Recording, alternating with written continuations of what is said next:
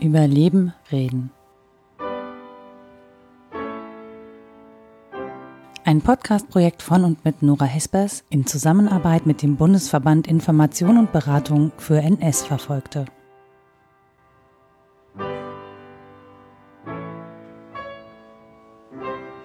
Dann äh, lass uns doch kurz anfangen, deine Familie. Wen hast du denn da konkret im Sinn oder was ist die Geschichte, die dich da am intensivsten berührt? Wem fühlst du dich am nächsten?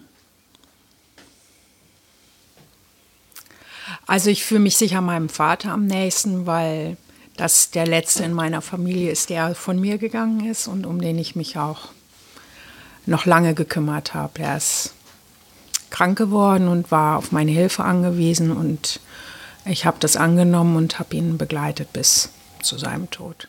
Insofern ist er mir am nächsten. Mhm. Und wie ist seine Geschichte? Wie ist eure Geschichte? Ja.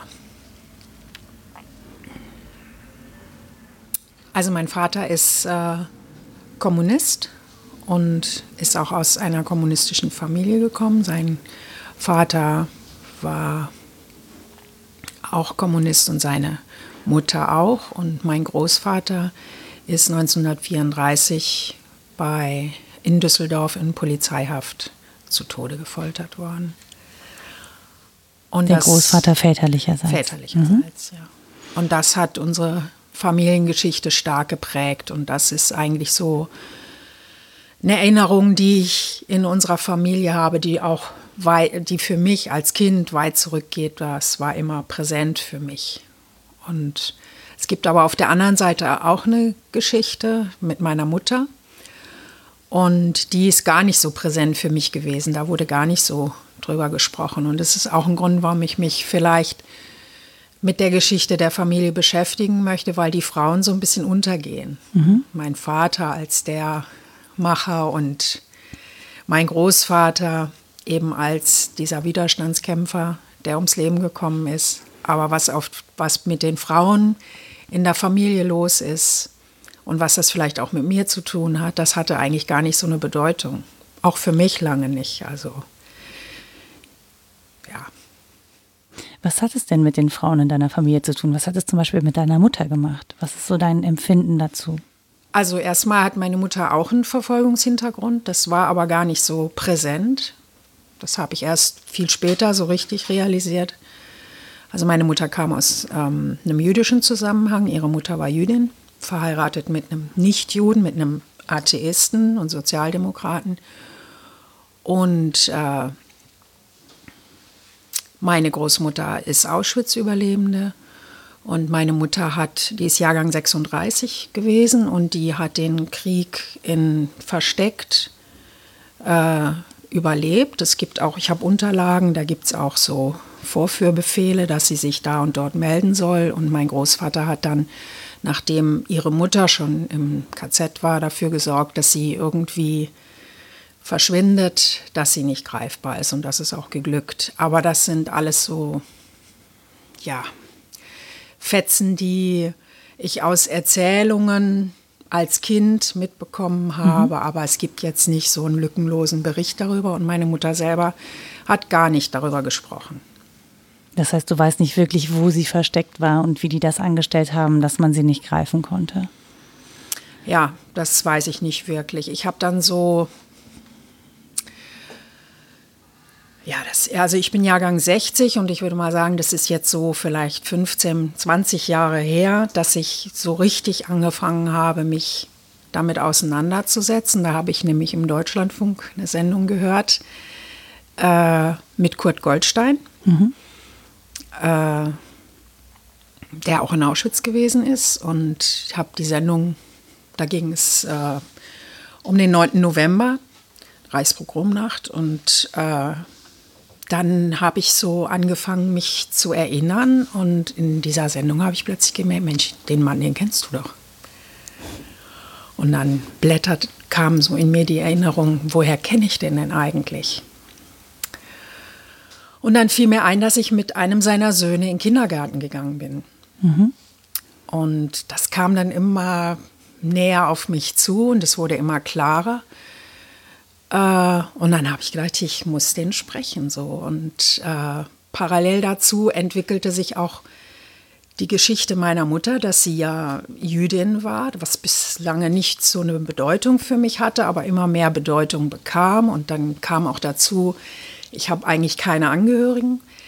Ich weiß aber, dass ich anscheinend Angehörige in Israel habe und auch in den USA, wo es aber nie Kontakt zu gab. Und dann habe ich mich da halt immer mehr für interessiert und äh, wollte den Mann unbedingt treffen. Und dazu muss man sagen, ich bin ja in der DDR geboren. Mhm. Mein Vater war ähm, äh, in der Bundesrepublik ja, wie er das immer gesagt hat, stand er auf der Fahndungsliste des Bundeskriminalamtes. Er hat also in der DDR gelebt. Zuvor hat er da auch studiert, hat er meine Mutter kennengelernt. Und mein Vater ist einer illegalen Tätigkeit in der DDR nachgegangen.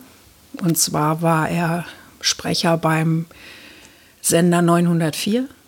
Das war ein illegaler Sender, wo er im Grunde genommen für die, für die Arbeiterbewegten und die Kommunisten in der Bundesrepublik unter Adenauer halt Nachrichten gesprochen hat, um die Menschen in der Bundesrepublik zu informieren. Was in der DDR los ist. Also Nicht, was in der DDR los ist, nein. Also äh, mein Vater kam ja aus Westdeutschland und mhm. mein Vater äh, war Kommunist und er wollte die Menschen, die, es haben ja nicht alle die Bundesrepublik verlassen können. Also die Arbeiterbewegten, die Kommunisten, die in Westdeutschland lebten, brauchten ja irgendwie Informationen, die waren illegal. Und die sind mit Nachrichten versorgt worden, mit Nachrichten, so wie sie in der Bundesrepublik nicht zu erhalten waren, über die Verhältnisse in der Bundesrepublik, ähm, ja, also alternative Nachrichten im Grunde genommen zu den Nachrichten, die es in der Bundesrepublik gab. Mhm. Und dieser Sender war in der DDR. Und bei diesem Sender hat mein Vater gearbeitet. Und da hat mein Vater auch meine Mutter kennengelernt, indirekt, weil meine Mutter bei Radio Berlin International in der DDR gearbeitet mhm. hat. Und so kam diese Verbindung irgendwie. Und äh, das heißt, um das nochmal kurz klar zu machen, der, der, Sender war nicht illegal in der DDR, sondern illegal in Deutschland. In, illegal in der, in der Bundesrepublik, ja. Und äh, da gibt es, also dass ich das weiß, weiß ich auch über einen Wikipedia-Eintrag. Es gibt einen Wikipedia-Eintrag, aber der ist sehr lückenhaft und auch nicht korrekt. Mhm. Ist aber auch schwierig, über die Zeit was rauszubekommen und aber jetzt diesen Schluss zu dem Kurt Goldstein zu ziehen. Der Kurt Goldstein, also das ist alles eine Zeit, wo ich in der DDR gelebt habe war damals Intendant bei Stimme der DDR. Mhm. Und meine Mutter hat ja bei diesem Sender gearbeitet. Und seine Kinder und ich sind in den Rundfunkkindergarten gegangen. Mhm. Und dort habe ich eben diesen Sohn von Kurt Goldstein kennengelernt. Und dann fiel mir auch ein, dass ich all diese Menschen irgendwie kenne und ich wollte ihn halt sprechen und kennenlernen. Und jetzt habe ich, glaube ich, den Kreis geschlossen. Ich mhm. habe ihn nämlich dann tatsächlich angeschrieben und angerufen und er hat mir tatsächlich die Möglichkeit gegeben, mit ihm zu sprechen. Was hat denn das, das, das Gespräch mit ihm in dir ausgelöst? Also warum war dir das so, so wichtig, ihn dann zu sprechen, um eine Verbindung in deine Kindheit zu haben? Oder was war der Auslöser dafür? Also der Auslöser war eigentlich, dass dieses, ähm, über meinen Vater wusste ich eigentlich schon ganz schön viel, aber über meine Mutter nicht. Und mein mhm. Wunsch war eigentlich, er hat ja meine Mutter gekannt mhm. und ich wusste über meine Mutter und ihr jüdisch Sein eigentlich gar nichts. Und ich habe eigentlich die Hoffnung gehabt, dass der mir was erzählen kann. So, über meine Mutter. Und hat sich das erfüllt, diese nee, Hoffnung? Nee, das hat sich leider so nicht erfüllt. Er kannte sie zwar, aber ihm war selber gar nicht bewusst, äh, dass meine Mutter Jüdin war mhm. und dass ihre Mutter Auschwitz-Überlebende war. Und das hat mich auch irgendwie, ja, das fand ich ungewöhnlich. Mhm. Nicht, er selber war in Auschwitz und äh, ich hatte so die Vorstellung, naja, darüber spricht man, nicht? Mhm. Und die haben aber nicht darüber gesprochen, weil das auch nicht so wichtig für sie war anscheinend. Ne? Und das hat aber mit mir hat das schon eigentlich auch einiges gemacht, weil dieser Teil ihrer Geschichte, der war mir gar nicht zugänglich. Und ich war dann natürlich enttäuscht, dass er mir eigentlich nicht viel erzählen konnte. Und er hat mir aber auch klar machen können, dass es für ihn nicht so eine Bedeutung hatte. Mhm. Für ihn war nicht sein Jüdischsein wichtig, das war ihm auch wichtig, aber in erster Linie war er wieder Kommunist und Widerstandskämpfer mhm. und auch Jude. Aber das und? war bei meiner Mutter ja ähnlich. Sie war vor allem Kommunistin und auch Jüdin. Aber das hat für sie nicht so eine Rolle gespielt. Aber für mich wäre es wichtig gewesen, so weil ich gerne diesen Bezug zu ihren anderen Familienangehörigen ziehen würde. So. Aber das habe ich nie geschafft. Und ist das für dich jetzt eine Enttäuschung? Sagst du, an der Stelle mache ich jetzt nicht weiter oder machst du jetzt an der Stelle erst recht weiter, um irgendwas noch rauszufinden oder um ihre Rolle auch äh, transparent zu machen, die sie eben als mhm. Frau und Widerstandskämpferin hatte? Ja, meine Mutter war ja keine Widerstandskämpferin, okay. dafür war sie zu jung, nicht? Mhm. Aber ähm, meine Mutter hatte halt keine Stimme, nicht? So, mhm. Sie konnte nicht über das sprechen, was ihr widerfahren ist, ne? sondern das ist so irgendwie verschwunden in der anderen Geschichte. Und ich glaube aber, dass es wichtig war und ich spüre das auch, dass es wichtig war. Und ich würde auch gerne Kontakt zu der Familie haben. Aber ich habe natürlich auch, also was, da habe ich auch Ängste, mhm. kann man sagen. Also vielleicht Angehörige in Israel zu treffen und vielleicht mit Angehörigen konfrontiert zu werden, die äh, ja politisch ganz anders denken als ich. Mhm was ja durchaus sein kann. Und ja, da bin ich noch so ein bisschen hin und her. Aber vielleicht könnte man über diese Begegnung ja zumindest nicht politisch, aber so vom Gefühl her herausfinden, wie man so tickt.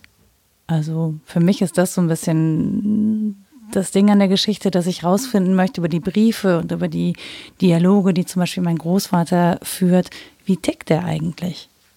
So, habe ich ein Familiengefühl, habe ich ein Angehörigengefühl sozusagen zu dieser mhm. Person?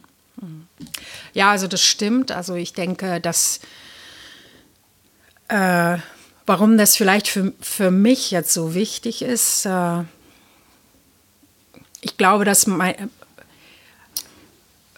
äh, dass, meine, dass das Jüdischsein meiner Mutter doch wichtiger für sie war, als sie schlussendlich gelebt hat. Mhm. Also es mh, Sie hat ja mit ihrer Mutter in der DDR gelebt. Ihre Mutter ist mh, 1956, nee, 1958 gestorben mhm. und 56 sind meine Mutter und ihre Mutter aus der jüdischen Gemeinde ausgetreten. Und das hat mich immer umgetrieben, warum eigentlich erst da? Mhm. Und ich habe halt in den Unterlagen äh, mh, mm, zum Beispiel auch Lernmaterial der hebräischen Sprache gefunden. Mhm. Und äh, da sehe ich auch die Handschrift meiner Mutter, dass sie halt die hebräische Sprache erlernen wollte. So. Und das, daran merke ich, dass meine Mutter sich anscheinend damit auseinandergesetzt hat. Und ich glaube auch, wenn ich das so alles zusammenfüge, dass sie vielleicht sich auch eine Zeit lang dafür interessiert haben, nach Israel zu gehen. Mhm.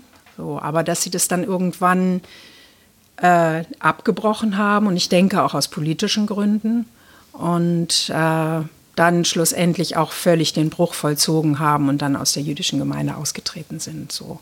Aber es sind alles so Bruchstücke und ich spüre, dass ich so ein, immer so eine Suche habe, hat das was mit mir zu tun? Mhm. Und äh, da ist, also ich, ich fühle ja zu meiner Mutter auch eine Nähe. Mhm. Und ich würde, also ich merke auch im Erzählen hier, dass es sehr bruchstückhaft ist und ich das irgendwie so den Ehrgeiz habe, diese Mosaiksteinchen zusammenzufügen. Ne? Und was das dann schlussendlich für mich für ein Familiengefühl gibt. Wie groß ist der Anteil da? Oder kann ich nicht so gut in Worte fassen. Ich merke nur, dass, dass mich das bewegt und mhm. dass ich den Ehrgeiz habe, das zusammenzufügen und aber die Scheu da ist, Also einmal vor der Enttäuschung, dass ich eigentlich viel mehr gar nicht mehr rauskriege. Mhm. Mm. Und auch, dass ich vielleicht mit Sachen, auch mit politischen Sachen konfrontiert werde, die ich nicht hören möchte. Ne? Okay. Auf jeden Fall danke für deine Geschichte und viel Erfolg bei der weiteren Suche. Ja, danke. Das war Überleben reden. Ein Podcast-Projekt von und mit Nora Hespers in Zusammenarbeit mit dem Bundesverband Information und Beratung für NS-Verfolgte. Musik Harmonix, erstellt von Blue Jean Tyranny, veröffentlicht unter der Creative Commons Lizenz 3.0 unter freemusicarchive.org.